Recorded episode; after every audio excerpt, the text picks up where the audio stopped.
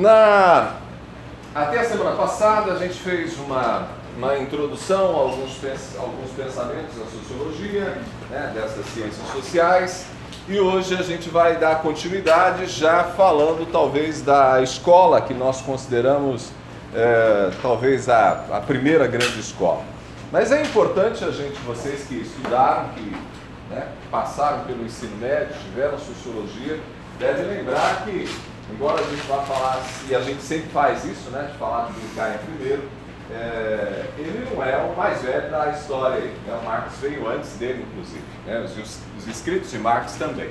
Mas a gente começa, meio que se convencionou falar primeiro do Durkheim, até por ele ser uma espécie de seguidor e dar continuidade ao pensamento positivista do Conte. Então toda a obra dele é, é, acaba sendo construída justamente para oferecer um método de análise. Né?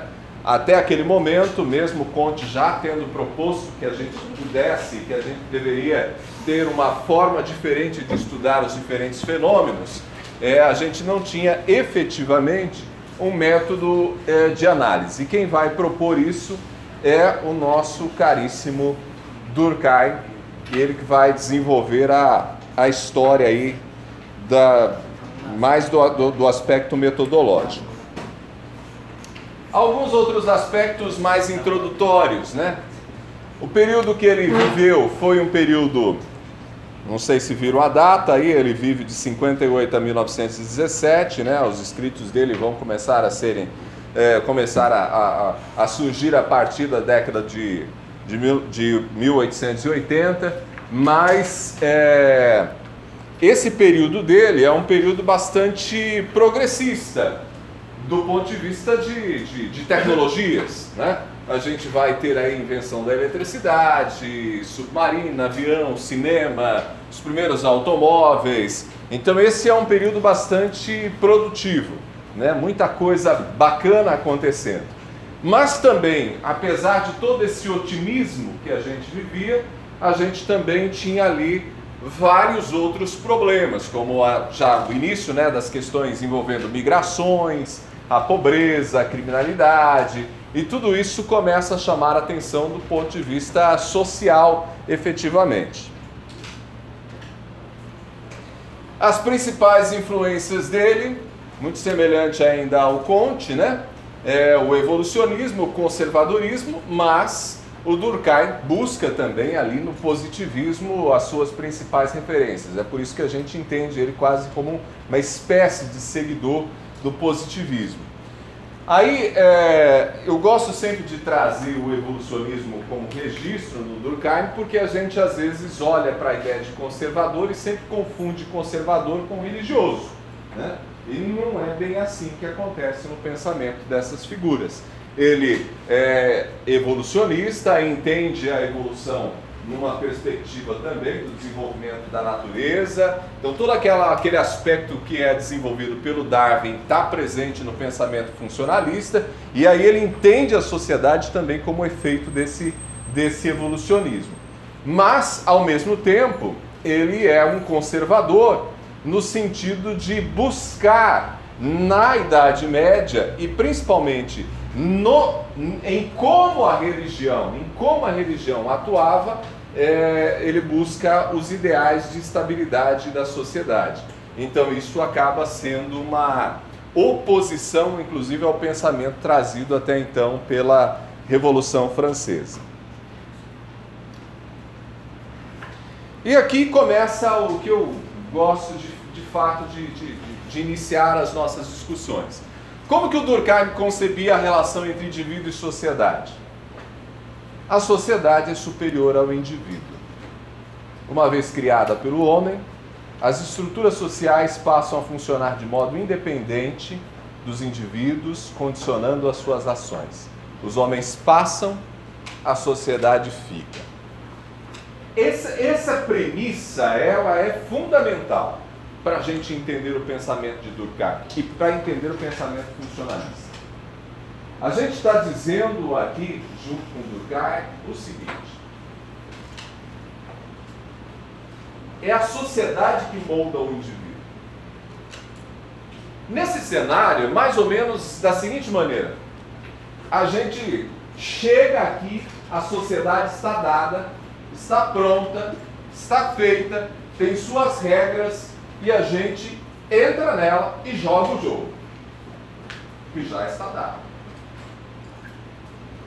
Porque a gente às vezes olha e entende a sociedade como um espaço em que nós temos a possibilidade de interferir no processo. E que nós, inclusive, temos a nossa individualidade e a possibilidade de fazer as coisas que nós gostamos, determinar as coisas, dar é, a nossa cara, a nossa identidade. Na perspectiva do Durkheim, isso é conversa piada. A sociedade é maior, é a sociedade que de fato interfere na vida das pessoas e não apenas interfere na vida das pessoas, mas molda o que as pessoas pensam, molda o que as pessoas são. E as pessoas fazem aquilo que já está dado. É por isso que tem, dentro da, da, da teoria funcionalista, a ideia do fato social, que são coisas criadas de forma impositiva, né? Não é que tem um conselho que impõe nada, que trata, que estabelece, mas essas coisas já estão aí. E aí você tem várias delas. Você tem o trabalho, o casamento e uma série de outras coisas que já estão dados, já estão postos e a gente só joga o jogo porque já estão aí. Tem uma dúvida. É, ele, no caso, não justifica em relação à natureza, né? Ao biológico. Diferente do positivismo. Ou, ou é a mesma coisa. Sim, ainda continua tendo a inspiração biológica. E continua tendo a inspiração biológica. Mas aqui vai além da inspiração biológica quando eu entendo a sociedade como um organismo vivo. Né? Ou seja, é como se, é, e a gente vai falar um pouco sobre isso daqui a pouco, é como se todos nós fizemos, fizéssemos parte de um grande corpo. Né? E aí cada pessoa tem ali sua função para esse corpo. Natureza social, É mais ou menos nessa, nessa, nessa linha. ele desenvolve. Então. Sim. Então ele vai além. Né? Ele vai além. Mas olha só, essa ideia é muito importante, gente. Sabe por que, que ela é importante? Porque tudo passa a ser estudado nessa premissa. Qualquer fato. Isso é muito significativo. Tudo que acontece tem que ser entendido sob essa lógica. Então vamos imaginar o seguinte: é, por que, que a gente estuda? Estamos olhando com Durkheim. Por que, que a gente estuda? Ali obriga a gente a estudar. Oi? Ali obriga a gente estudar. Ali obriga a gente a lei obriga a gente a estudar. Até os comédios. Né? Então a, a gente, a gente pode escolher, a gente não pode escolher. Inclusive eu, se uma família eh, deixar de levar o filho para a escola, não matricular o filho para a escola, e alguém souber e denunciar, essa família vai ter problema com a justiça. O ensino médio ainda é opcional, né? Eu acho que ele chegou até o. Não sei se ele chegou até o ensino médio, ou chegou até os 13 anos, porque essa legislação mudou agora. Não faz muitos anos ela sofreu uma mudança. Ela é obrigatória, me parece que até os 13 anos só. Depois ela foi estendida, acho que me parece um pouco mais. Eu não lembro bem. Mas a obrigatoriedade da escola é uma realidade. É um fato social. Sim, a educação é um fato social. Né? A educação é um fato social. Então, é, a ideia, inclusive, de liberdade, ela, do indivíduo, no que diz respeito a estudar, ela é inexistente. A gente até assimila que a escolha é nossa, mas não é a escolha nossa. É, tá aí, tá dado, tá posto. E aí a gente fala assim, não, mas ah, pelo menos a faculdade eu escolhi. Né? Você escolheu um curso. Mas é, não fazer a faculdade não é muito, digamos assim, uma condição que você tem. Porque nesse momento que a gente vive, se você não escolher fazer uma faculdade, você vai ter problema. Ponto de vista de remuneração, de reconhecimento. Né? Numa cidade igual Maringá, com tantas opções de faculdade, você falar com 22, 23 anos, 25 anos, que você não estuda, é, é quase um crime. A pessoa vai olhar e fala, mas esse camarada é folgado, hein? Preguiçosinho ele, hein? Né? Ou será que ele é burrinho? Né? Ou seja, todos esses julgamentos eles vêm junto. Por quê? Porque uma cidade como Maringá não faz sentido alguém não estudar. Tem muita opção. Não é só universidade. Tem muita opção. Tem muitas possibilidades. Com cursos, inclusive, bastante acessíveis do ponto de vista financeiro. Né? Então, você não estudar é, é problema. Você vai ser julgado por isso. Então, olha só. O próprio princípio né, de educação, de buscar educação, ele é dado socialmente, é uma necessidade. Você precisa estudar. Né? Você é, é de colocar essa condição. Você precisa estudar. Alguém ia perguntar? Não, eu ia só perguntar daí. Só que daí ele desenvolve essa questão de fa- é, fato social dentro do recorte elitista também, né? É, Porque por mais que seja um fato social para estudar, a gente sabe que isso é dentro de um- uma cultura elitista da coisa, porque a gente sabe que gente que não tem condição e tal, às vezes acaba trabalhando estudando e acaba naturalizando dentro daquela cultura. sim. Então, falando, tipo, essa ideia ah, é natural, você tem que estudar, é natural você querer estudar porque isso é natural, mas isso dentro do recorte elitista. É, é, o, o pensamento, o pensamento positivista, ele é elitista, como a gente já conversou. Na sequência do Durkheim, claro que ele continua numa perspectiva elitista. Mas, assim, o, o, o que eu quero mostrar para vocês aqui, mais do que ser, a gente está usando a educação como exemplo, né? mas existem outros aspectos, o próprio, a própria ideia de casamento. Né? Então, não é só na perspectiva econômica. Aqui é tudo que se diz respeito às pessoas precisa ser compreendido como um efeito da sociedade. Entende? Tudo que a gente for compreender a respeito da sociedade ou a respeito das pessoas, se eu quero entender porque o Sandro é do jeito que ele é, eu tenho que entender ele dentro de um contexto da sociedade. Que é uma coisa que o Weber vai inverter, que a gente vai falar um pouquinho sobre isso no próximo encontro que a gente tiver especificamente sobre o Weber. Porque o Weber inverte, ele vai falar, olha, essa sociedade é efeito do indivíduo. Enquanto para o Durkheim, o indivíduo é efeito da sociedade, ou ele é consequência da sociedade. Por isso que eu pedi para vocês trazerem as discussões para daqui uma semana, que a gente vai ter que repensar, sobre o suicídio. Por quê? Porque o suicídio, na perspectiva do Durkheim, ele também é um efeito da sociedade. Então, não é da pessoa. Não é um problema da pessoa, ele tem que ser visto numa perspectiva em que a sociedade tem responsabilidade por essa morte. A Dani e depois a Amanda. Senhor, e tem alguma, algum recorte que o Durkheim tem explicado por que o indivíduo, por exemplo, ele não estuda, mas ele tem outra condição? Aí tem algum fator que ele chama, que tenta explicar esse fator social que não seria uma anomalia? É, é uma anomia. É uma né? Anomia? É o termo que ele utiliza. Porque, Então verdade, são, são assim, existem situações em que não funciona, mas é, e a gente vai falar um pouquinho sobre isso daqui a pouquinho. Ele vai dizer o seguinte: é para isso que a sociologia existe, porque nesses momentos em que há problemas, a sociologia viria como remédio para compreender o que está dando errado, para poder tentar achar a solução. Mas, Entendeu? aí, então, mas ele traz alguma solução, alguma forma de compreender, que na verdade seria um. É, ele, assim, ele não estuda todos os temas. É, ele não estuda todos os temas. Como a gente disse, a grande contribuição dele vai ser propor um método. Um método para estudar os fenômenos. Então ele não estuda todos os fenômenos. Talvez um dos fenômenos que ele tenha se dedicado mais a estudar é justamente o do suicídio. Ele faz um tratado a respeito disso. Alguém aqui se aventurou, inclusive, a achar o livro que trata do suicídio. Tem umas 800, 900 páginas, né? Então, é, o seu primeiro seminário. Então é muita coisa, né? E aí tem vários desdobramentos. Aquele é só uma obra específica. Então ele não se desdobra a respeito de todos os fenômenos. Como, por exemplo, vamos imaginar que eu criasse, fosse o Durkheim da, da, da década.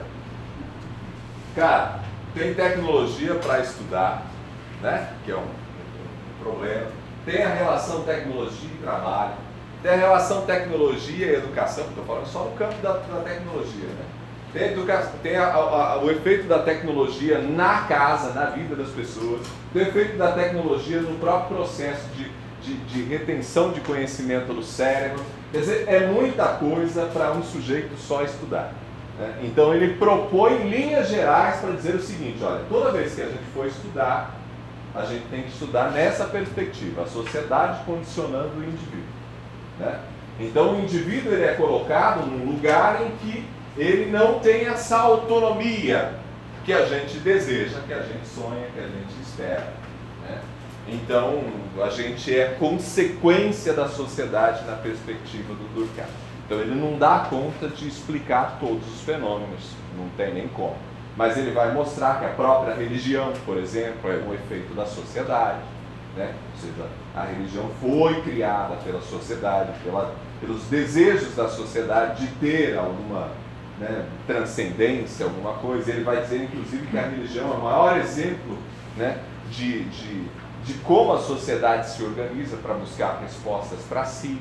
Então, ele vai demonstrar em alguns aspectos, eh, mas não todos. Né? Então, por exemplo, educação é um exemplo de que ele não trata. Né?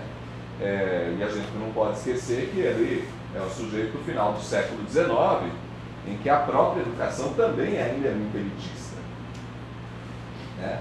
Quem estuda né, não é pobre. Né? Quem estuda não é pobre.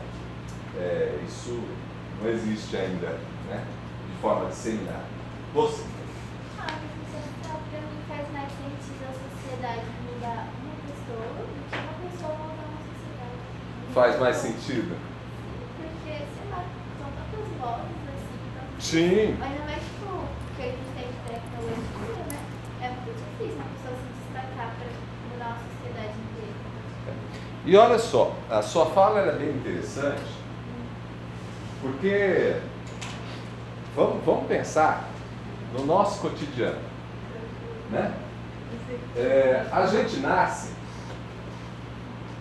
e tudo que a gente recebe a respeito do mundo, a gente recebe do meio que a gente está. Inclusive o conjunto de crenças que a gente passa a ter do ponto de vista religioso, ideológico, tudo a gente recebe, correto? A gente recebe do meio. Até os nossos medos nós recebemos do meio onde nós estamos. Então o, o Durkheim ele não, não falou bobagem. Ele não falou bobagem. A, a, a leitura dele não está errada. A sociedade, de fato, ela nos molda. Então, nós nascemos e isso já está dado. A gente não chega e cria algo novo. A gente chega e pega uma sociedade já pronta. Notem que, inclusive, é, quando criaram o celular, ninguém perguntou para vocês: oh, pode criar o celular? Vamos fazer uma mudança agora nas regras do Instagram? Pode mudar? Ninguém pergunta nada para a gente. A gente joga o jogo. A gente se molda o jogo. A gente passa a viver de acordo com as regras que nos são dadas. Né? A gente está vivendo isso agora com essa loucura de inteligência artificial. Se quiser viver em sociedade, você tem que se adaptar. A gente está vivendo isso agora em relação à inteligência artificial, desenvolvimento, de uma série de tecnologias que vão nos substituindo, que vão mudando um monte de coisas. E os pesquisadores estão fazendo. E essas tecnologias elas vão é, ocupando espaços em diferentes lugares. Os caras que inventam não são os caras que necessariamente adotam as tecnologias. É importante a gente lembrar disso. Os caras criam e elas são assimiladas. E a gente passa a ficar doido para poder se adaptar a essa realidade. Então, é, tem algumas tecnologias, inclusive, que eu olho, vejo e falo, gente, mas peraí, esses caras são loucos de colocarem isso em funcionamento. Né? É, ainda na semana passada, eu estava lendo um noticiário é, de, um, de, um, de um, uma página especializada em tecnologias, né, é, americana, é, e tem um, um equipamento já, né, que está em estágio bastante avançado, é, porque a gente já tem aplicações para poder escrever textos, correto? A gente já tem aplicações para escrever textos já faz algum tempo. As notícias, por exemplo, de esporte, aquelas mais factuais, é, tipo nos, é, nos, Estados Unidos, né, futebol americano, né, o, a narrativa rápida do jogo, aquela simples, sem opinião e tal, essa o equipamento já faz, né, a inteligência já faz. É, já tem tecnologia para isso já há algum tempo. Mas agora eles estão numa fase com equipamentos mais é, desenvolvidos para a escrita de um texto mais elaborado, mais elaborado. E detalhe, ela faz a leitura de uma série de é, pesquisas acadêmicas, assimila textos acadêmicos, assimila pesquisas, assimila reportagens e ela produz outros textos a partir disso. Só que ela foi treinada, eles fizeram treinar uma máquina para ela fazer tudo isso criando informações falsas. É, é, para testar. É, para testar. Aí eu, eu leio aquilo e falo, cara, a gente não brinca com essas coisas. Por quê? Porque a partir do momento que você cria um equipamento que permite fazer esse tipo de coisa, criar, produzir notícias falsas com argumentos, inclusive científicos, você está criando um, um monstro. Né? Por quê? É, daqui a pouco, esse equipamento tem inteligência suficiente para poder desconstruir muito do conhecimento que a gente já tem, que a gente já desenvolveu, e às vezes se passar inclusive por pessoas. Porque a gente, é, assim, se ela consegue, se uma tecnologia dessa consegue assimilar informações e invadir territórios de computadores, de universidades, alguma coisa desse tipo, porque eles estão criando ela com essa capacidade, é, você tem o risco de ter perdido pesquisas acadêmicas inteiras e ela desconstruir tudo isso. Então, eu, eu, eu às vezes olho e falo, cara, esses caras são doidos. Qual a razão disso? Para que fazer isso?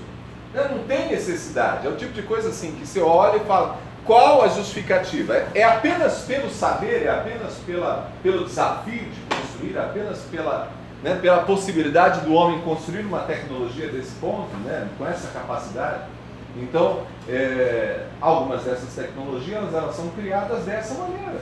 E aí depois elas são assimiladas e depois nós temos que passar e jogar o jogo. Né, e nos adaptar a elas. Então, quando o Durkheim fala assim, a sociedade é superior ao indivíduo, ou seja, uma vez que a sociedade já foi criada, as estruturas sociais passam a funcionar de modo independente. Olha só, é, vejam o que a gente está vivendo agora. Essa resposta do mercado ao que a gente está vivendo, para a questão das doenças, é insana. Não faz nenhum sentido. Por que, que não faz sentido? Eu, eu não sei quantos entendem um pouquinho de economia aqui, mas vamos lá. Assim, o que, o que é o mercado de bolsa de valores? O mercado de bolsa de valores, grosso modo, eles são papéis de empresas. Empresas. Banco Itaú, Banco do Brasil, Magazine Luiza, Petrobras, ou seja, companhias, empresas.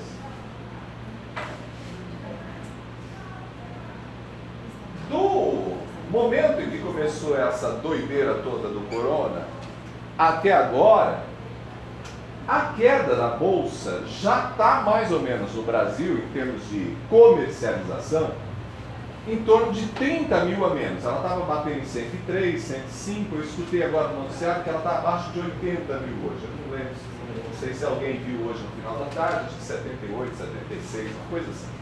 Então ela está em torno de 30 mil pontos, ela perdeu em coisa de 10 dias. Aí você fala assim, ah, mas é o corona.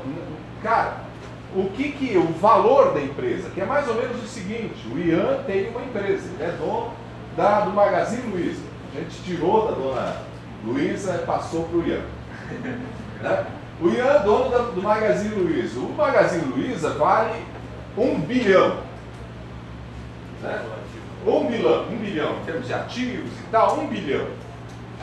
Que sentido faz ela não valer mais um bilhão e valer 800 milhões por conta da gripe? A empresa continua lá, os funcionários continuam lá, os aparelhos continuam lá, os equipamentos, está tudo lá. Como assim ela perdeu 20, 30%? Ela vai deixar de vender, ela vai fechar, porque se né, uma queda desse, desse, desse, desse tamanho é porque ela vai fechar. Uma das empresas que mais perdeu é uma empresa chamada Petrobras. É uma das empresas que mais perdeu na bolsa nos últimos 10 dias. Essa empresa, ela lida com petróleo. Vai deixar de ter petróleo? Vai ficar mais caro. Provavelmente fique mais caro. Por quê? Porque a cotação do petróleo é em. E o dólar bateu hoje acima de Sim. 5 reais. Então, olha, a Petrobras vai ter mais lucro. Porque o petróleo é nosso, é feito aqui dentro, a nossa moeda está desvalorizando, a cotação é em dólar, nós vamos pagar mais caro no petróleo, porque a cotação é feita em dólar. Nós vamos pagar mais caro, a Petrobras vai ter mais lucro. E por que, que ela perdeu mais? Hoje eu vi uma matéria da, da China que diz que eles lançaram esse vírus. que Ah, a você ideia de Você já- conspiração. Você viu, né, as, as Sim. vento lá, né? É, é, nos Estados Unidos, por conta do. Daí abaixou o dólar, abaixou o preço de tudo e os chineses foram lá e compraram tudo. É. São as ideias de conspiração. É, Mas escutem, gente, é, não faz nenhum sentido a redução do valor da, da, da Petrobras. E o que, que isso tem a ver com o que a gente está discutindo? A gente está discutindo que algumas coisas na sociedade têm lógica própria. Elas não dependem mais das pessoas. Elas não dependem das pessoas, necessariamente das pessoas. Você joga o jogo. Então tem um troço lá de uma gripe que vai vir aqui ou entra aqui. A Petrobras, que é uma empresa de petróleo, que vai lucrar mais, está tudo apontando que ela vai lucrar mais nos próximos meses. Ela perdeu 30%, 40% do valor de mercado. Como assim? Não faz sentido. Mas tem coisas que não dependem de nós. Então, o pensamento do Durkheim é, não é fora da casinha, não. Né? A sociedade é superior ao indivíduo. Você tem muito pouco jogo de simples assim, você tem muito pouca possibilidade de jogar o seu jogo, de fazer do seu jeito, do jeito que você gostaria. Você quer fazer? Legal! Mas você pode ser excluído. É, um exemplo, no cotidiano de vocês. né? No cotidiano de vocês. As empresas ainda têm uma série de regras na hora de contratar. Sim, observa assim. Você quer ir na, na entrevista de emprego, legal.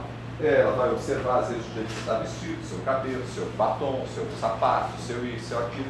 Aí você fala assim, ô, ô, ô, eu me visto do jeito que eu quiser. Claro, você se veste do jeito que você quiser. Só que você não trabalha aqui dentro. Você tem todo o direito, mas você não trabalha aqui dentro. E aí? Essa é uma coisa que se impõe. E aí você, claro, tem todo o direito de tentar lutar e mudar. E muita coisa a gente consegue mudar. Por isso que eu gosto do Marx, nessas, para essas coisas. Né? A gente vai, luta, tal, tal, tal, mexe, né? Mas é, as regras continuam aí dadas. Você pode conseguir aperfeiçoá-las, mudá-las, mas fazer do seu jeito Aí, Adaptações, né? são adaptações. Né? E o capital, né, a sociedade capitalista, ela tem essa incrível capacidade de se adaptar, de se renovar, de se atualizar. Né? Eu ia falar aquela outra, só que dois é muito parecido, né? Que tipo, quando você quer participar de uma rede social, se você não aceita os termos deles, eles também não te dão nem a oportunidade de querer mudar alguma coisa. Ou você aceita os termos, ou você não é liberado para participar daquilo. E eu acho que é a mesma coisa na Sim. sociedade. Se você não se encaixa no padrão E, e, essas, e é interessante que aí se você per- perguntar exatamente, mas quem criou exatamente essa regra aqui? Ah, ninguém sabe exatamente quem foi que estabeleceu aquela regra. Por que, que é assim? Ah, porque sempre foi assim, ou porque disseram que é assim, ou porque é assim, pronto, é assim. Né? É assim. Então essa, esse flexibilizar não é tão simples para atender às nossas condições individuais. E, gente, essa, inclusive, é uma das razões da gente ter tanta dificuldade agora. Né? De um momento como esse que a gente está vivendo. Ah, cancelar aula, deixar festa, tal. Por quê? Porque tem estruturas todas que estão amarradas. E aí, né, te impedem de fazer algumas coisas. Você, algumas coisas você vai, infelizmente, ter que continuar fazendo, apesar da gripe. Né? E se você não fizer, ou se a gente parar de fazer e for obrigado, efetivamente, tiver que, né, é, economicamente falando, muita gente pode passar por dificuldades. Né? Por quê? Porque de alguma maneira a estrutura é maior do que a gente. né? A gente acaba tendo que atuar para contemplar as expectativas dessa estrutura. né?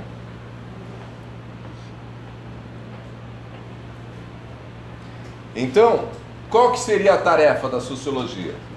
Se encaminhar na explicação de como todo, né, que é aquela pergunta que a Dani fez agora há pouco, que é a sociedade que condiciona as suas partes. Então, a in... Oi? As tarefas. Ah, então. Então a tarefa da sociologia é essa, né? Buscar a explicação de como esse todo, que é a sociedade, acaba condicionando as partes. Olha só, a sociedade que age sobre o indivíduo, né? É a sociedade que age sobre o indivíduo, modulando ou modelando suas formas de agir, influenciando suas concepções e modos de ver, condicionando e padronizando seu comportamento.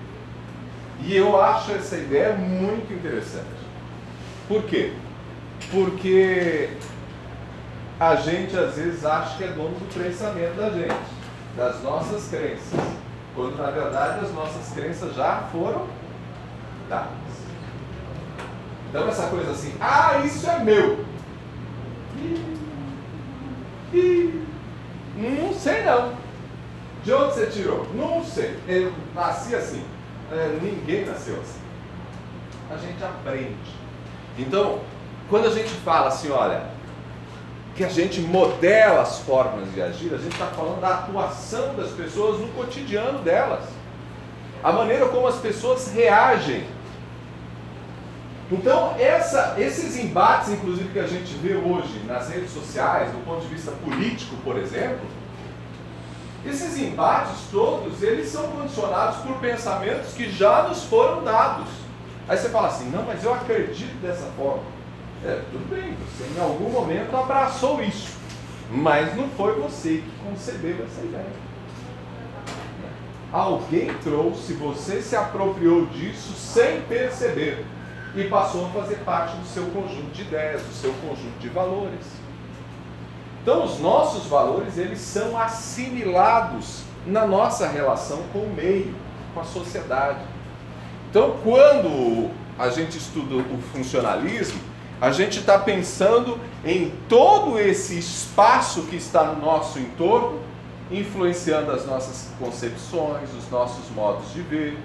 né? Então, a janelinha que você olha o mundo, ela não é sua. Ela é uma janelinha que foi condicionada que foi que tem as lentezinhas já devidamente estabelecidas. Então o mundo que você vê, você vê com os seus olhos, mas esses seus olhos, ele o tempo todo foi trazido um determinado tipo de visão, que faz com que você às vezes não consiga ver de outra maneira. Olha a dificuldade que a gente às vezes tem para poder conceber algumas coisas de maneira diferente do que a gente está acostumado. A gente olha e fala, não é assim. E aí chega alguém e fala assim, mas não é exatamente desse jeito. E aí você entra em choque com a pessoa. Por quê? Porque você está certo e ele está errado, ou porque ele está errado, ou porque ele está certo e você está errado? Não, porque são duas formas de ver. Às vezes os dois têm razão. Essa talvez seja uma das maiores dificuldades que a gente tem. compreender que talvez os dois estejam apegados a algumas verdades. Só que você tem algumas e o outro tem outras. E aí quando você se confronta, se confronta com base em ideias que são verdadeiras. Que são verdadeiras, mas que são diferentes entre elas. E essas ideias se confrontam. É, e aí, uma, uma pergunta. É, ele acreditava em mudança social, aí? Não. Nada, né? Ele acha que essa é... Sem Mas transformação. quando ele vivia, ele não percebeu que mudava ou ele acha que Ele entende que essa mudança é consequência da evolução. E a evolução ela é natural, mas não provocada por nós, pela nossa ação. A gente vai lá e muda. Não, ela muda organicamente, ou seja, ela vai mudando organicamente, ela vai alterando aos poucos. né? Então ela acontece por ela mesma, não porque o nosso querido João quis que fosse diferente, e se mobilizou e trabalhou e brigou e foi e vamos fazer diferente. Não. Né? Ou seja, ele acontece, organicamente ele acontece. Parte disso acontece inclusive pela introdução das tecnologias. Né? Se a gente está sendo modelado o tempo todo, gente, é só pensar um pouquinho. Né? Vocês já viveram e já vivem sobre a questão tecnológica praticamente desde que nasceram. Mas há 10, 12 anos atrás, há 10 anos atrás, ninguém usava o WhatsApp para se comunicar. Há 10 anos atrás, nós aqui não usávamos o WhatsApp para nos comunicar.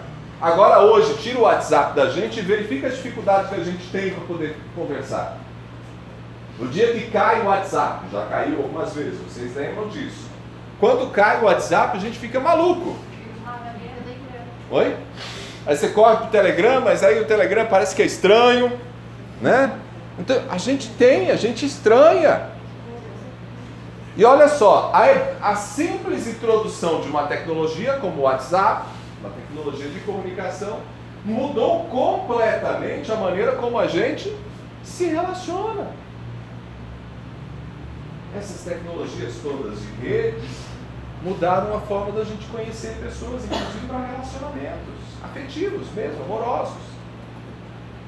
Há 30 anos atrás, você conhecia uma garota, um garoto, é, na igreja, no clube, né? É, às vezes um evento, hã? Às vezes na escola, família, às vezes tinha aquele amigo, aquela amiga que dava um empurrãozinho e tal, né? Fazia o papel de cupido. É, hoje muita gente estabelece a relação por um contato que começou às vezes no Instagram, no Facebook, no Tinder. Né? É por ali. E às vezes conhece alguém e alimenta muitas vezes essa relação durante um tempo por ali. né? Não significa que os outros espaços ainda não continuam proporcionando relacionamento. Sim, mas é uma dinâmica nova que foi insta- instaurada. E mais do que uma dinâmica nova que foi instaurada, a gente também tem é, gente que é, tem optado por abrir mão de relacionamentos pelo WhatsApp. Né? Não tem mais a coragem de olhar para a carinha do outro e falar assim, querido, vamos acabar? Né? Por quê? Porque dizer que assim, cabo no WhatsApp e depois dar um bloco na pessoa para não dar continuidade na conversa é mais fácil. Né? Isso tudo é trazido pelo meio que cria novas condições, inclusive das comunicações. Olha só. Essa ideia eu acho muito legal.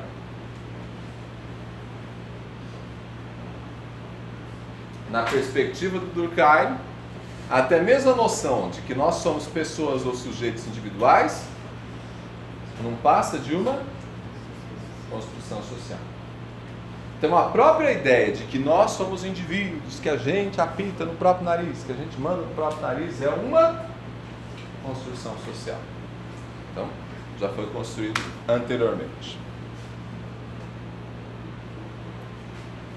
Olha só. Para Durkheim, o modo como o homem age é sempre condicionado pela sociedade, pois estas formas de agir possuem um tríplice caráter. São exteriores, quer dizer, provém da sociedade não do indivíduo, são coercitivos, ou seja, são impostas pela sociedade do indivíduo, e são objetivos, ou seja, eles quer dizer, eles têm uma existência independente do indivíduo. Essa é a concepção clássica do que é o fato social. Né? Então, Por que, que elas são exteriores? A gente acabou de falar.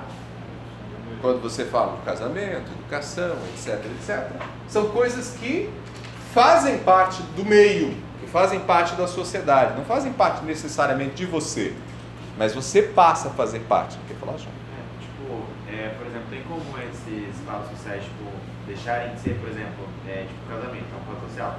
E se, tipo assim, sei lá, ninguém nunca mais casar? Tipo, vai deixar de ser um fato social ou vai continuar sendo? Tipo, mesmo as pessoas não casando? Em algum momento ele pode deixar de ser, Ah, né? mas é, a gente não chegou a esse momento, né? Então a gente ainda cai no campo, muito mais no campo da especulação. E olha só que coisa legal. Pode falar. Pode falar. Então, tipo assim, basicamente, por exemplo, se no futuro não, não houvesse mais casamento ou não fosse obrigatório tal, uma relação afetiva, morar duas pessoas juntas, essas coisas assim, isso para o Durkheim, basicamente, que não está vivo agora, para o Durkheim seria só o fruto da evolução. É. Mas o, mas o detalhe é o seguinte, gente, ó, preste bem atenção nessa coisa. Vai deixar de ter casamento? Sim, falando de maneira assim, bem, bem, bem racional. Pode ser que mude o jeito que você vê, mas. Vamos, vamos fazer. a per- Pode falar, mano. Já mudou o conceito de casamento, se a gente for ver, mas continua sendo casamento. Isso. Gente, porque o casamento, pensado como a gente pensa hoje, esse casamento, ele não é o casamento histórico. Ao longo da história, o próprio casamento, ele ganha nuances diferentes. Hoje o casamento, digamos, né, é, que a gente tem, é um casamento que ele é celebrado de forma civil. Certo? Tem a parte religiosa, mas mesmo na parte religiosa, ele só tem valor se ele for celebrado perante um juiz. Ele tem a parte legal. Mas essa parte legal, ela não existia. Né? Essa parte legal, ela não existia. Ela passou a existir. É o conceito de casamento que vem depois que a sociedade está formando. Isso. A partir do momento que você tem pessoas que passam a dividir uma vida juntos, você tem um casamento. Então, é, o casamento ele é uma necessidade social. Casamento não pensado como esse momento de celebração, que vai lá e as pessoas se reúnem e tal. Né? Não é necessariamente nesse sentido. É a vida comum, a vida juntos. Né? É, é uma necessidade, é quase como se fosse imperativa, uma necessidade humana de dividir a vida com alguém. E gente, ó, me entenda, é, isso tanto é verdade que as pessoas é, querem, se, querem o direito de se casarem em, em, é, um relacionamento homoafetivo, ou seja, um relacionamento- relacionamento homossexual. Né? Ou um relacionamento entre pessoas do mesmo gênero. Então, é, isso tanto é verdade que a gente criou uma dinâmica nova e uma luta, inclusive, na justiça para legitimar esse tipo de relação. E aqui não entendam de forma pejorativa, estou dizendo, né, é uma dinâmica que a gente não tinha até 20 anos atrás. né? E essa é uma luta, é uma luta legítima, né? É uma luta legítima. Então a gente está falando que assim, o, o- o- na perspectiva do Durkheim, é, o, o- o casamento ele está ali, ó, ele é exterior e você não tem, não tem controle dele. Né? Por isso a pergunta do João assim, pode deixar de existir? É, como dinâmica, né, ele sofre rupturas, né? ele, ele não é mais a mesma coisa, mas é, não dá para não ter casamento. Né? É, pela, pela própria carência afetiva das pessoas. Né?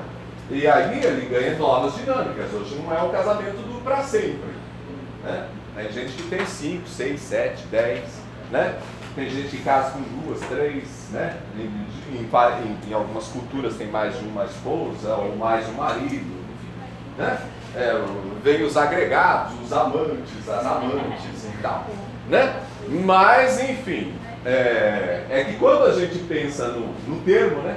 O termo remete a uma ideia.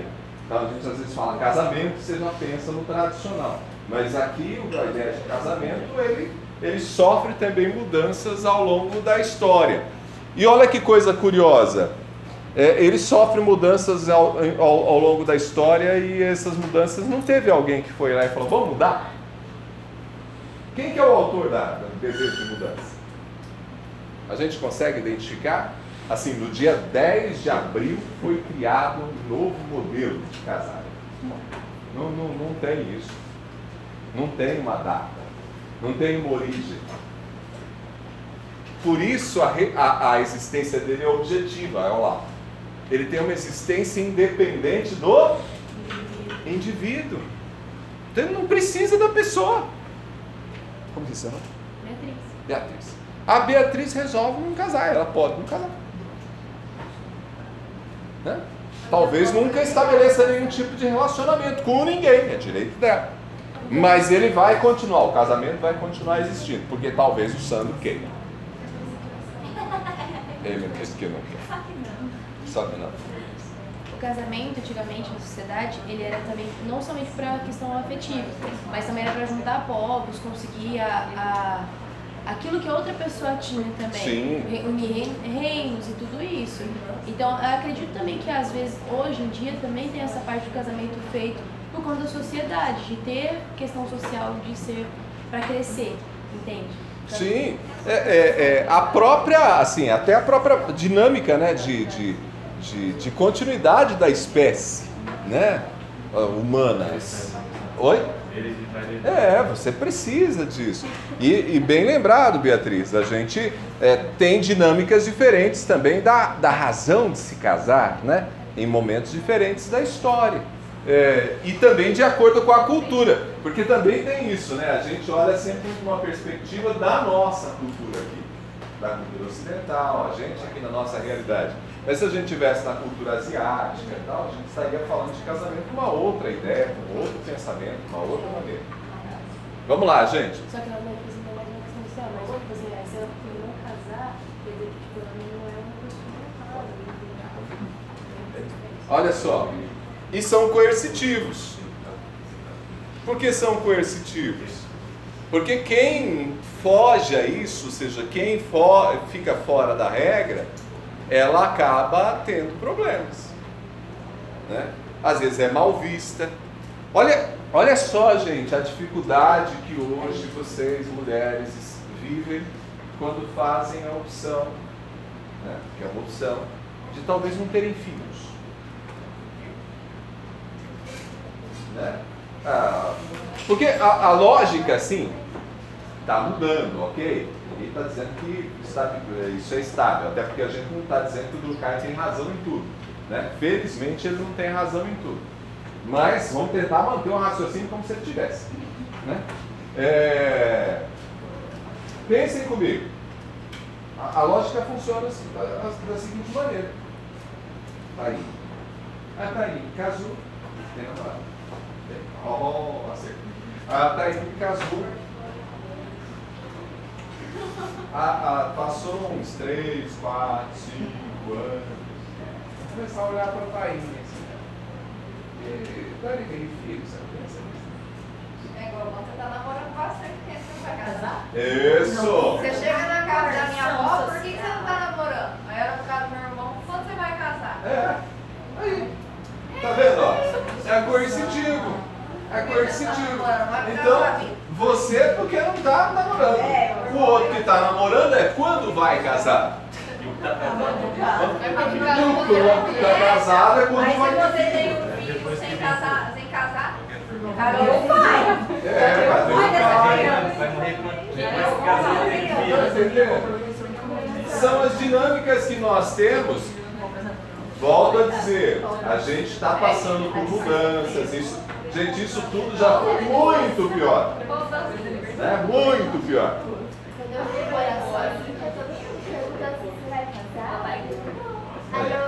comprar de ela tá comprando do casamento?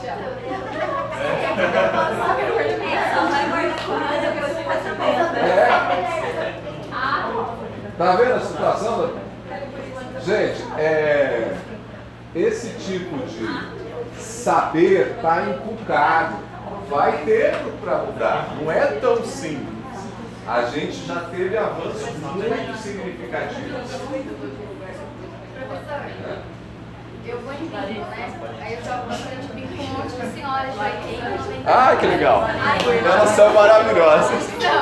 Pessoal, escuta a Letícia. Aí quando eu ganho, edredom, palha lençol, qualquer coisa. Ai, que legal, guarda pro seu enxoval, já dá pra casar. Eu falo assim, senhora, eu vou em casa, vou lavar, vou usar. Eu não vou guardar pro enxoval.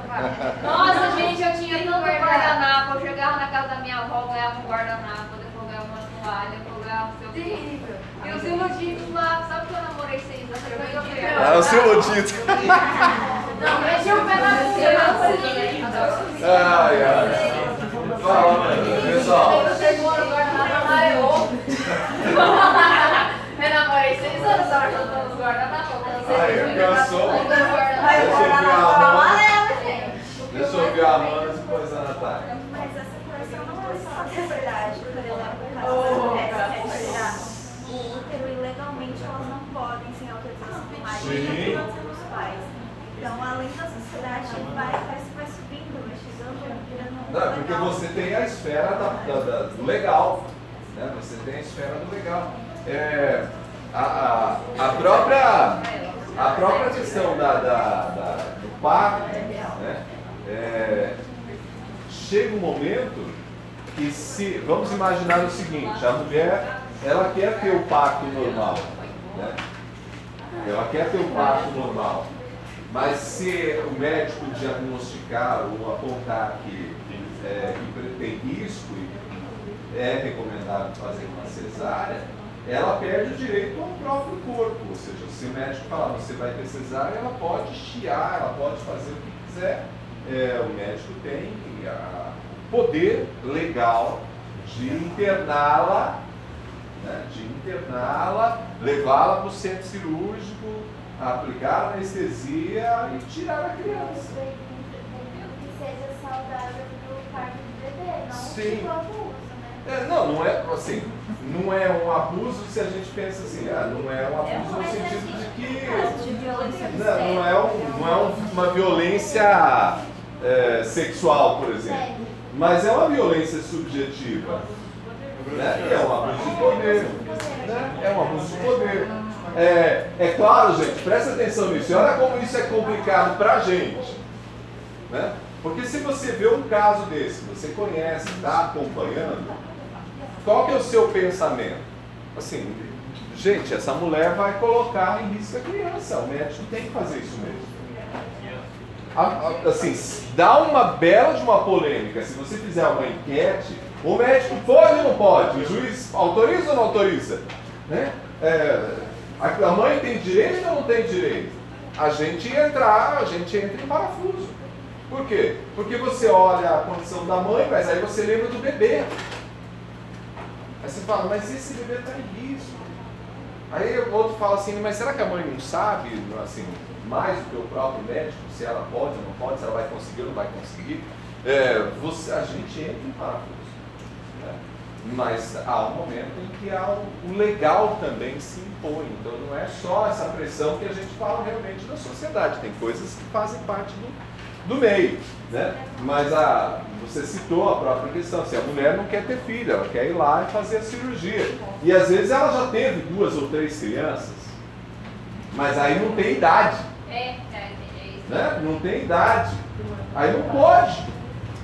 Né? Por quê? Porque é recomendável, se eu não estou enganado, que seja acima de 25 anos para poder É né, esterilizar mulher. Então tem, né? E a quantidade de filhos também. Então vejam só. Por isso que são exteriores, coercitivos e objetivos. né? Eles têm uma existência fora da gente.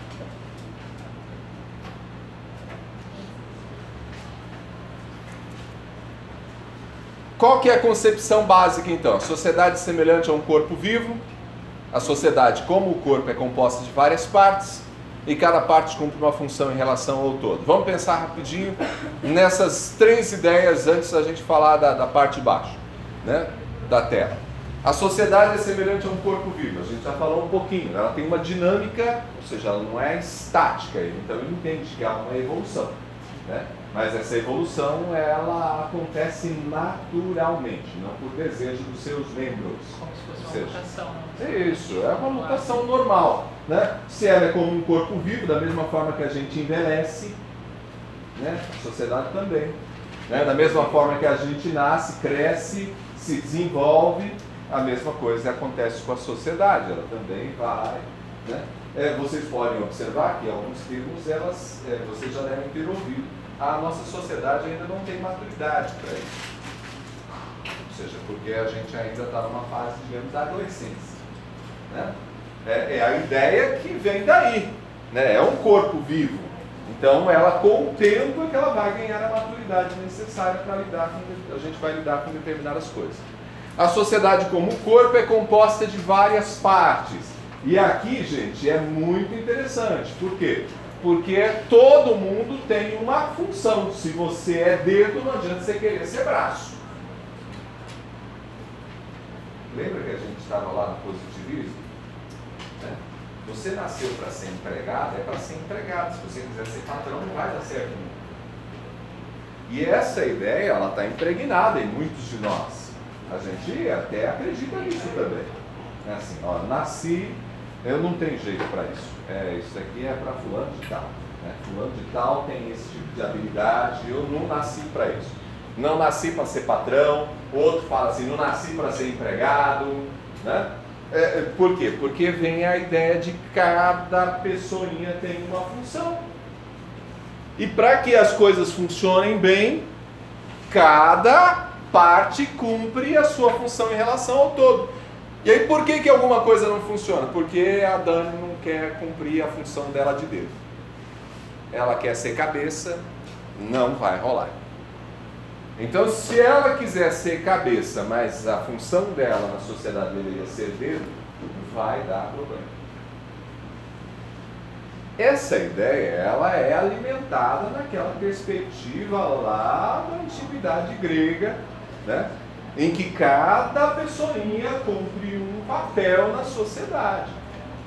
Então, o cosmos funciona todo ele lindinho, maravilhoso, em que cada coisa funciona no seu lugar. Quando alguém ou alguma coisa não se desenvolve naquilo, não desenvolve suas habilidades, suas aptidões, a coisa desanda. Então é mais ou menos nessa linha aqui. Então a sociedade ela é esse organismo em que cada pessoa tem que cumprir bem o seu papel. Cumpriu bem o seu papel, está tudo bem. Está tudo legal. Aqui está dentro né, daquela ideia que a gente estava conversando, algumas das coisas que acontecem fora do nosso campo de domínio. Família, exército, religião, leis, empresa, governo, escola, lazer. Né? São alguns desses lugares que existem e a gente não São fatos sociais. são fatos sociais. Tá? Vamos lá.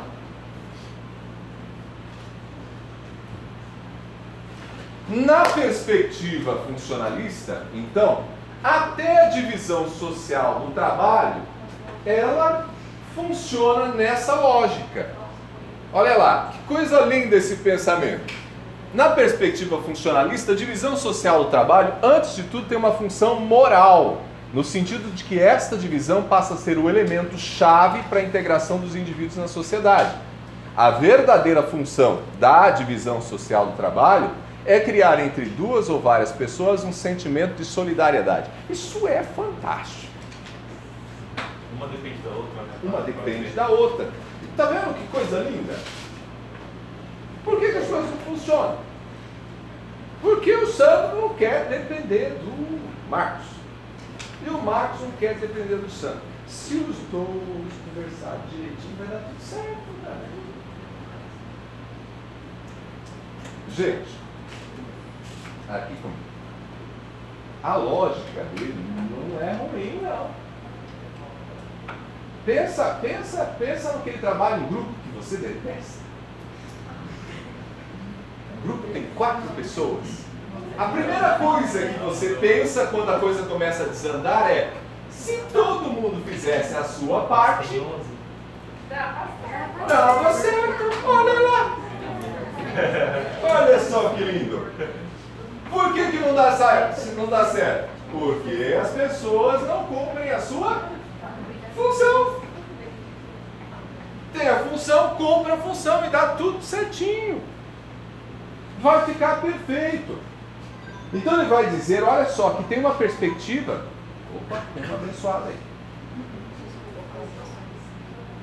É, tem uma perspectiva moral nessa lógica, uma função moral. Por que, que é uma função moral? Porque vai contribuir para as pessoas desenvolverem a solidariedade. Aí, ó, não está funcionando no grupo. Quando eu entender que o problema é que eu não estou fazendo a minha parte, ou que o Sandro não está fazendo, resolve o problema. Ou tem a ver Né? Então, a hora que esse bicho calar a boca, né? vai dar certo. Uma missão da empresa, os valores, trabalhar em equipe, cada um tem o seu quadradinho. Cara, essa ideia de trabalhar em equipe é totalmente funcionalista. Qual que é o grande drama? As pessoas não sabem trabalhar em equipe. Não é E isso? comigo Não fica é bem especificado. Você tem, você tem habilidade de trabalho. Essa é uma das demandas hoje. Você tem habilidade de trabalhar em grupo? Você tem facilidade? Por quê? Porque o, o trabalhar em grupo tem a ver com a compreensão de que eu sei cumprir o meu papel dentro da e da equipe. E gente, ó, presta atenção nisso. O Caio é um cara extremamente competente, maravilhoso. Trator para trabalhar. Ele trabalha com cinco pessoas. Mas aí, como ele trabalha bem tal, ele concentra em cima dele os outros quatro, no, no- de repente nem fazem tanto, porque ele acumula em cima dele. É, ele é bem visto pela, pela, pela organização? Não. Por quê? Ah, mas ele é competente. Por que, que ele não é bem visto? Porque ele não sabe distribuir as tarefas. Porque ele não sabe dividir.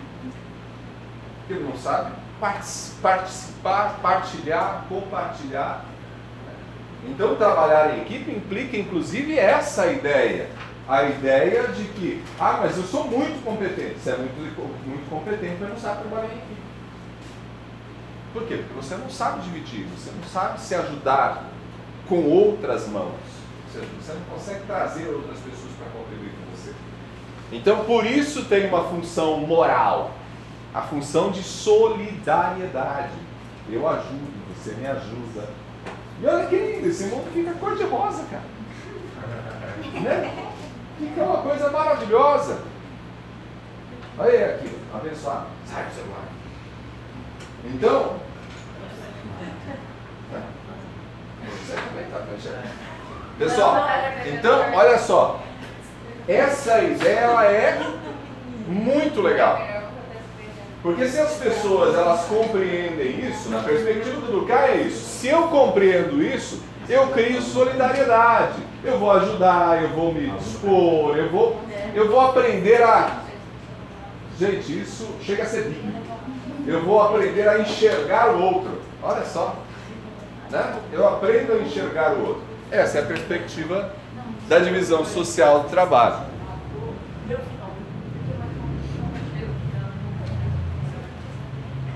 Para mim, essa é a grande sacada do Durkheim. Para mim, assim, assim, eu junto todos eles e cada um tem algo que eu acho magnífico. Para mim é aqui, ó. Aqui é a ideia do Durkheim. Aqui é onde ele foi lá e, e fez o grande golaço dele, né?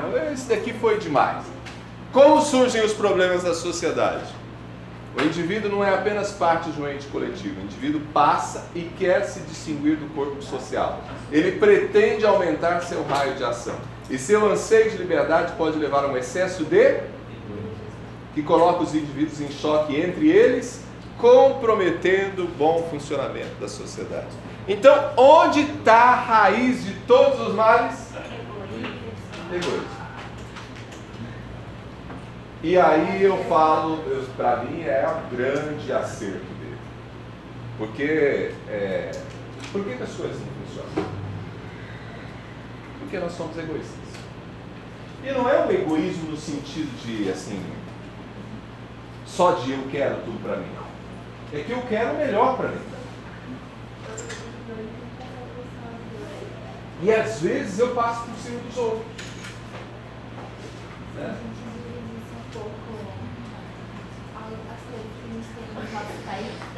Sim.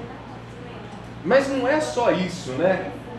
É, é, é muito forte essa, essa coisa do querer para nós, né? do desejar para nós. Olha só como isso é forte. É, você está lá numa, na empresa, né? e aí é, é, vai ter uma promoção. Vai ter uma promoção. Você olha para o coleguinha que foi promovido ao invés de você, a primeira coisa que você faz é sentir uma invejazinha dele ter sido promovido e não você, principalmente se você tem mais tempo de casa. Aí você olha para ele e fala, e aí você só vê os defeitos dele ou dela, né? do coleguinha, da coleguinha, e você fala, tá vendo? Ó, ela faz isso, ele faz aquilo, ele faz aquilo outro. Quem devia ter ficado com a função, às vezes você até não fala que é para você, né? Fala, quem devia ter ficado com a função é mais. Você viu como era quietinho? Né? Ela devia ter ficado com a função. Você não vai dizer que é para você, né?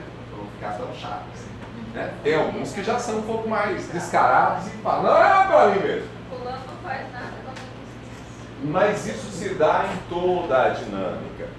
E a gente quer se destacar, a gente quer. Entrando nesse exemplo, então basicamente o perfeito do Cain era que, a, é que essa pessoa ela não sentisse inveja da outra e ela quisesse o bem da empresa e ela quisesse a pessoa mais capacitada para pegar aquele cargo. E não, tipo assim, não sentisse o desejo. Seria Sim, porque olha só, vamos voltar um pouquinho? A sociedade é maior que o indivíduo. Todo mundo deve cumprir uma função dentro do corpo, né? ou do todo, como vocês quiserem. Tá? É, se eu compreendo, se eu compre- compreendo que a Natália é a mais competente para aquela função, o correto é que quem ocupe aquela função seja a Natália. Eu não vou ficar com dor de cotovelo, não vou ter problema. Por quê? Porque a Natália, de fato, tem mais habilidade para aquilo. Pronto, acabou. Mas eu não consigo fazer isso. Eu estou mais tempo na empresa. Eu já me doei, eu já fiz tanta coisa. Aí quando chega essa pirralha aqui, que estou no lugar, né? Então, é, essa, é, essa ideia, ela está em nós. Pode falar. Por exemplo, a questão de empatia, mais uma questão de se. Você querer. Então. É, na perspectiva do Durkheim, é, eu não vou discutir empatia, né? Eu vou buscar na sociologia a ferramenta para resolver esses problemas. Mas aí a psicologia criou umas outras ferramentas. E hoje ela fala muito em empatia. Né? Mas assim, Nesse sentido, eu, eu acho que, que o Durkheim tem razão. É, a empatia é, é um engodo. O quê? É um engodo, é um engano, é uma mentira. É, É a gente, no fundo, no fundo, no fundo, no fundo, assim, a gente precisa ser muito altruísta para ter empatia. Ah, mas essa é a dificuldade. Então, é, Por isso que eu estou falando. Por isso que eu estou falando que a empatia é um engodo. Né? Porque é, é, a gente é egoísta, cara. É, é- é isso, é, é tá, tá assim, garrado no nosso DNA, entendeu? É como se a gente tivesse programado para querer tudo pra gente. E aí a gente Agora sim, deixa eu fazer um parêntese, né? Senão parece que o mundo é um. Acabou. Tá acabando, né? Não, é coisa assim, gente, ó. Todo mundo pode ter gripe, desde que eu não tenha. Pronto. Ah, não é verdade? Ah, ah, você quer a gripe? Não, não, mas eu também não quero que você tenha. Tá vendo? Assim gente fala, né? Não espirra perto de mim, né? Ah, Gente, é claro que, né? Hoje a gente tem uma série de, né, de, de trabalhos. É, a gente, vou usar outro termo, a gente tem uma série de discursos para poder nos, nos levar para esse lugar da empatia, né, psicólogo? É, tem uma série de discursos para nos levar para esse lugar da empatia, da solidariedade, do olhar para o outro, mas isso tem que ser trabalhado muito bem em nós tem que ser trabalhado muito bem em nós. E tem que haver por parte de cada um de nós uma consciência de assimilar isso, de querer isso. Né? De querer isso, de desejar isso, de chegar naquele ponto que quando você né, olha de repente, né, a gente está brincando com a questão da, da, da, da carreira, da profissão, né, que você olha assim para a Natália, que ficou com a vaga, de você quando se sentiu aquele, sabe, aquela vontade de matá-la, né? De, de, ou matar o chefe que deu cargo para ela e fica com raiva dela, de você chegar em casa e falar, cara, eu acho que eu tô, eu acho que eu tô sendo um pouquinho egoísta. É, mas esse tem que ser um movimento, esse movimento é de muita consciência, assim, de muito desejo de romper com aquilo que, que parece não ser natural seu. Né? Ou seja, tem que tem que haver muito esse esforço. Então, por isso que precisa muito desse discurso de empatia. Para dizer assim, cara, você. Não, então chega a ser acusatório, né? Não, olha o que você está fazendo, cara, pelo amor de Deus. Então tem que ter isso o tempo todo para a gente poder se policiar. Porque se deixar por conta e risco, meu. É um processo. Sim. É uma... É, esse processo da empatia é uma produção. Né? Mas é. O egoísmo, geralmente o pessoal fala que é algo imutável, que a gente já nasce desde o nosso ser, a formação é egoísta. Só que não, quando entra a empatia, a gente consegue analisar o quê? Que muitas, muitas vezes a gente está lá, tipo, ai, vou desejar algum dia para a pessoa porque eu vou estar tá sendo tendo empatia com ela, mas na verdade você só tá tipo, ah, o olhar da sociedade que ela não vai te julgar. Eu acho que a gente porque... já nasce com empatia, depois a, gente, a sociedade que converte a gente. Eu acho, porque até mesmo tem pesquisa que eu já vi que tal, que com a criança, duas crianças juntas, sabe? Ah, dividir o lanchinho e tal. Então acaba nascendo com a empatia também. Ele lanchinho nada, ele quer o outro também. Ele quer o dele do outro. Ele quer o dele do outro também. Coloca duas crianças juntas, ela quer o do outro. É isso mesmo. É instinto. É só uma Ela quer o do outro. Os meus já estão grandes, mas eu não. Mas é que É nem instinto, é instinto ser egoísta já. Eu acho que é instinto ser egoísta já. Então, esse tem que contar com outro. A criança deve Pessoal, a, a Yasmin vai falar. Eu acho que a questão muito experiência também pra gente, por exemplo, assim, é, vamos ter- dar um exemplo. Tem uma mãe, daí, é- daí tem a filhinha de 4 anos, elas estão numa ilha. Pra essa filhinha, se, se tiver uma, elas duas tiverem uma fome muito grande, as duas vão querer comida, mas a mãe tem um amor muito grande por ela, daí isso é meio racional. Então, ela vai dar comida porque ela precisa emocionalmente da menininha, porque se não tivesse essa empatia, eu acho que é meio que isso, sabe? É uma questão de sobrevivência, vocês entenderam? Sim. Uma questão de sobrevivência, mas, por exemplo, eu dia, esse negócio de bom dia pra minha amiga, porque eu sei que se eu não dar, se eu for afastada dela, eu vou ficar sem ela, e eu vou sofrer por isso. Então é uma coisa que eu só consigo ver na minha cabeça, a minha perspectiva. Não consigo ver da pessoa. Mas a gente tem, eu acho que tem essa falsa, falsa criação de que a gente consegue ver outros A Dani levantou primeiro que. Pessoal, ó. É. Peraí.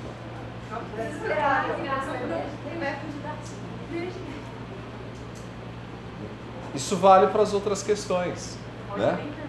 Ou seja, quando você está nessa dinâmica, a ideia é de que essa dinâmica acabe produzindo solidariedade. Porque você percebe a carência que o outro pode te trazer, ou a falta que o outro pode te trazer. Mas há necessidade de assimilar essa consciência, que é difícil.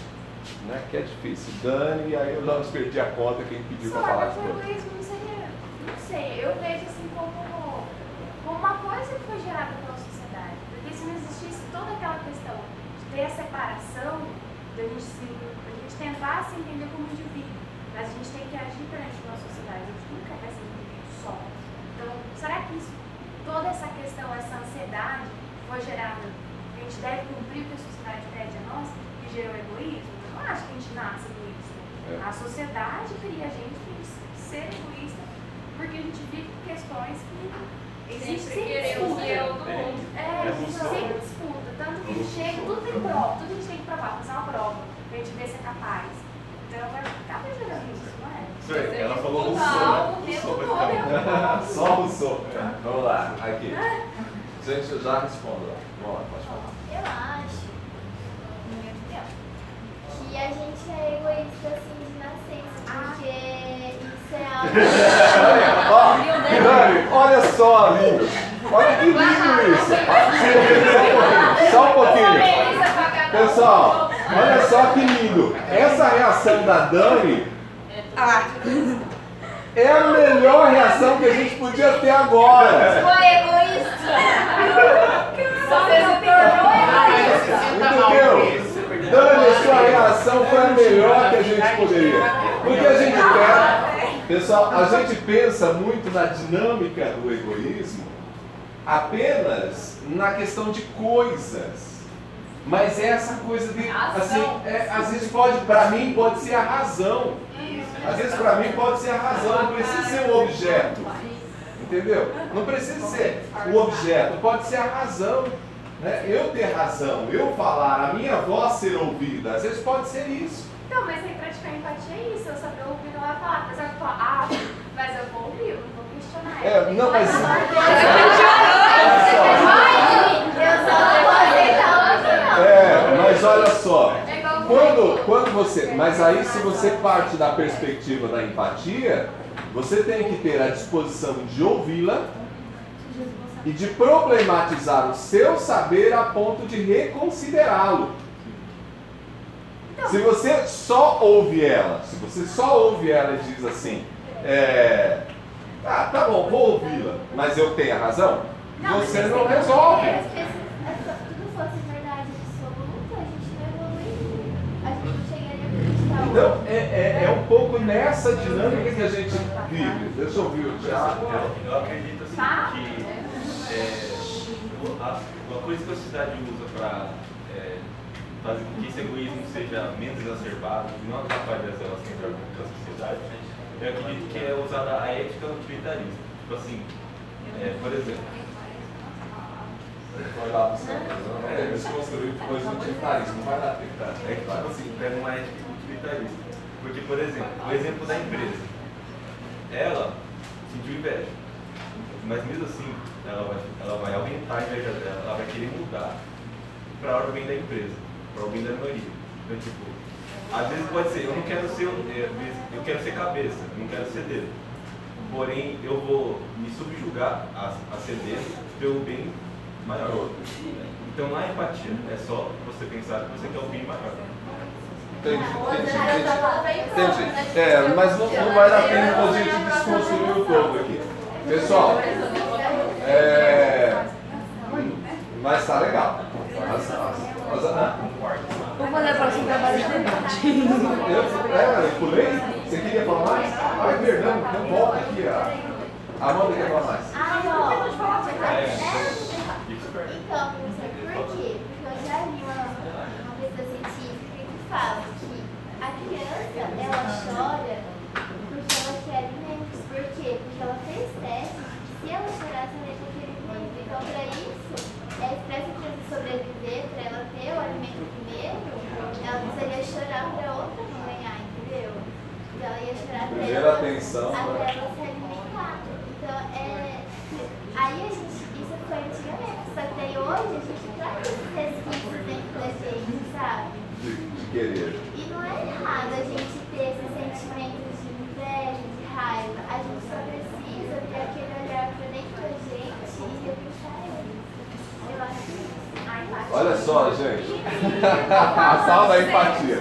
Pessoal, só para a gente fechar a nossa conversa de hoje, aproveitando a, a fala inicial da Dani lá. É claro que isso tudo, né, do egoísmo principalmente, ele é, ele é potencializado por essa sociedade competitiva. Né? Isso é potencializado.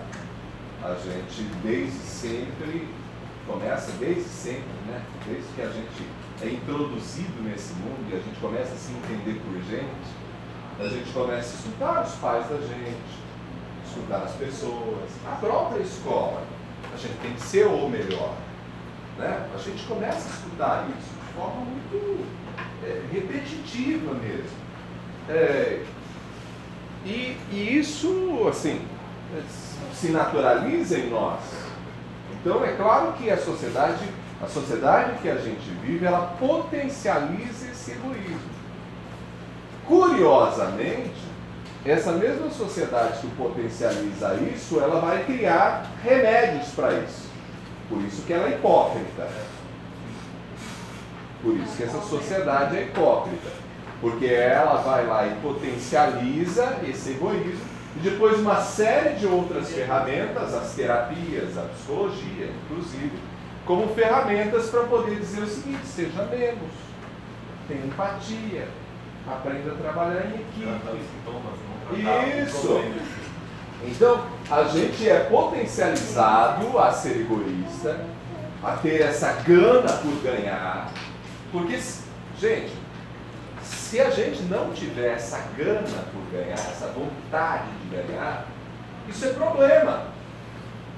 É, é, de verdade, imaginem vocês, alguns gostam de futebol, outros gostam de vôlei, enfim, mas imagine uma equipe esportiva. Vou usar o futebol como exemplo, já que somos o país do futebol. E aí você tem um, um atacante que não tem essa gana para ganhar. Ah, se ganhar, ganhou. Né? Se, se, eu, se eu fizer o gol, tudo bem. Se eu não fizer for o João, também tudo bem. É, esse cara nunca vai ser o Cristiano Ronaldo. Nunca vai ser o Messi. Por quê? Porque você tem que ter essa gana de querer ganhar, de querer ser o melhor. Você não vai querer ter no time um cara que não. Isso vale para a empresa. Pensa no lugar que você trabalha e tal. Às vezes você olha para a empresa que você está, você é estagiário, né? mas você faz o seu melhor. Aí você olha para um coleguinha do lado e, e aquele coleguinha parece que não está nem aí para o peteco. A primeira coisa que você olha, você fala, cara, esse cara não soma, esse cara não vai, esse cara não quer, esse cara não ajuda, esse cara não. Né? Por quê? Porque ele está ali na boa. Meu, se a gente vendeu 10, tá bom, se a gente vendeu 15, se caiu para 8, tá tudo certo. Né? Você se incomoda porque você quer alguém que queira muito ganhar. Então essa sociedade ela potencializa isso essa necessidade de ganhar. E a gente, não adianta dizer porque a gente repete essa ideia. Né? Por que, que você está aqui num grupo, todo mundo precisa ser solidário, né? se gostar para ter uma convivência razoável, né? para funcionar esse negócio. Mas é claro que todo mundo está pensando também individualmente aqui, eu preciso me destacar. Eu preciso chamar um pouco mais de atenção que o colega, porque a hora que pintar uma oportunidade talvez um pouco melhor, eu gostaria que ele lembrasse que o professor ou a empresa, alguém lembrasse de mim. Né? Eu estou num grupo de 30, de 35. E aí tem uma oportunidade bacana, que o professor está sabendo, e vai ser oferecida para alguém daqui. Você gostaria que ele lembrasse de quem? De você. Ou você quer que ele lembre do outro colega? Só se a sua condição for melhor.